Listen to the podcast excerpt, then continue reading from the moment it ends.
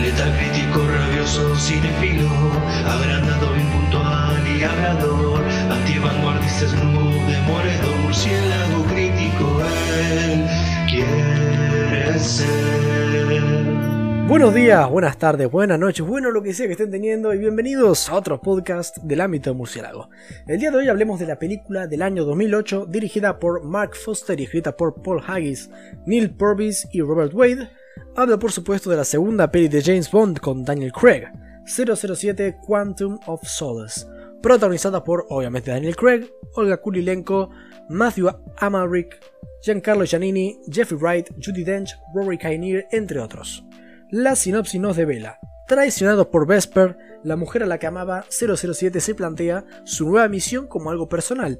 Durante su investigación, Bond y M interrogan a Mr. White, que les revela que la organización que chantajeó a Vesper es mucho más compleja y peligrosa de lo que imaginan.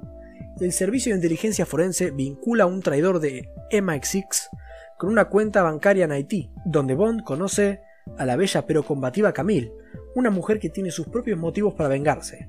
Camille pone a Bond tras la pista de Dominic Green, un despiadado hombre de negocios y miembro importante de la misteriosa organización. Bond averigua que el objetivo de Green es controlar uno de los recursos naturales más importantes del mundo, pero para ello tiene que derrocar al gobierno de un país sudamericano. Ok, expectativas. Bajas, bajas la verdad. Es la segunda vez que veo la peli y recuerdo que la primera vez me había quedado muy frío. Venía de haber visto 007, 007 Casino Royale y esto había sido un gran bajón.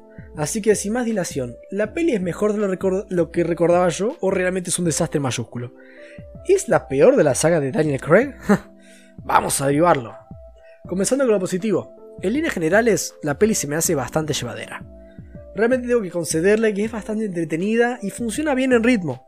Claro que al tener a James Bond y Daniel Craig como protagonista ayuda a tener un buen ritmo, ya que si nuestro protagonista fuera, no, sé, un tipo, un cagón o alguien incapaz, no tendríamos la excusa de ver tanta acción y, escenas piolas.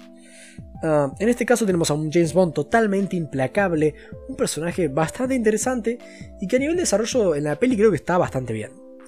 Eh, está bien hecho el personaje y está bueno como lo vemos ir más onda rebelde.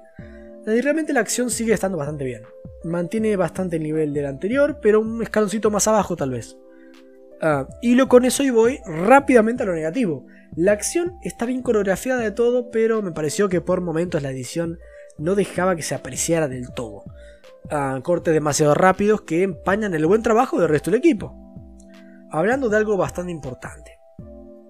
Y es que realmente para James Bond para sus películas, hay pocas cosas tan importantes como el villano. Suelen contratar a un buen actor y aunque sea que el personaje tenga presencia, ¿no? No tiene por qué ser un personaje complejo, pero al menos que sea carismático, ¿no? Veníamos de tener en la peli anterior nada más y nada menos que a Le Chiffre, interpretado por Max Mikkelsen, y acá tenemos a Dominic Green, interpretado por Matthew Almaric. O sea que por ahí me matan, pero creo que no tiene ni, el carisma ni el personaje suficiente como para estar a la altura de las expectativas. No es un desastre total, supongo. Podría haber sido peor. No quiero ser forro con un actor que por lo que sé es bastante prolífico. Pero ni el personaje presenta demasiada amenaza realmente para la gente 007, ni el actor brinda lo suficiente como para estar en la conversación de los mejores villanos de la saga. Sencillamente no dio la talla al villano. Y creo que en general todos los secundarios Ah, ninguno tiene suficiente vuelo dentro de la peli, como para ser relevante, o al menos sentirse necesario. Es como que hacen pasarela un rato, pero no dejan un impacto real. De nuevo, no se siente orgánico. Ninguno se siente orgánico. Simplemente, y voy a hilar con otro punto negativo, siento que traen de vuelta algunos personajes de la peli anterior, porque sí, y suman algunos nuevos que tampoco terminan de ser demasiado ricos. Ah, y en general creo que la peli sigue lo planteado por Casino Royale, Cosa que a priori no está mal, ¿no? El hecho de ser tan continuista, siento que es como una especie de parte 2. Pueden haber cambiado director, localizaciones, pero no se siente que la peli tenga demasiada razón de ser. Se siente como los restos de la primera, o las consecuencias. Ah, de nuevo, traen personajes de la primera por razones algo innecesarias, pero de una forma completamente fugaz y deslucida. Todo esto tiene una razón de ser que voy a explicar. Les pasó a esta gente que justo cuando la peli estaba produciendo, hubo una huelga de escritores en Hollywood y es más, tuvieron que terminar un libreto en plena grabación.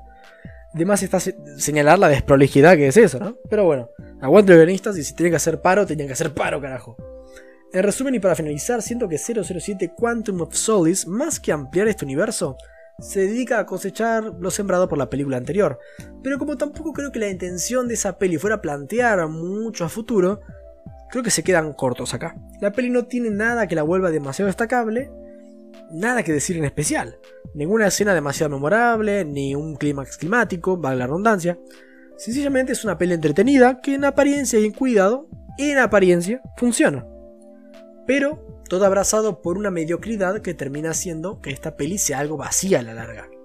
007 Quantum of Solace está muy lejos de llegar al 7. En lo personal, aunque no me parezca que la odie si la fueras a ver, no es un sol precisamente. Le doy un 5.9 a vos, te agradezco por haber escuchado esta crítica. Poco más que decir, buenas noches. Proxy.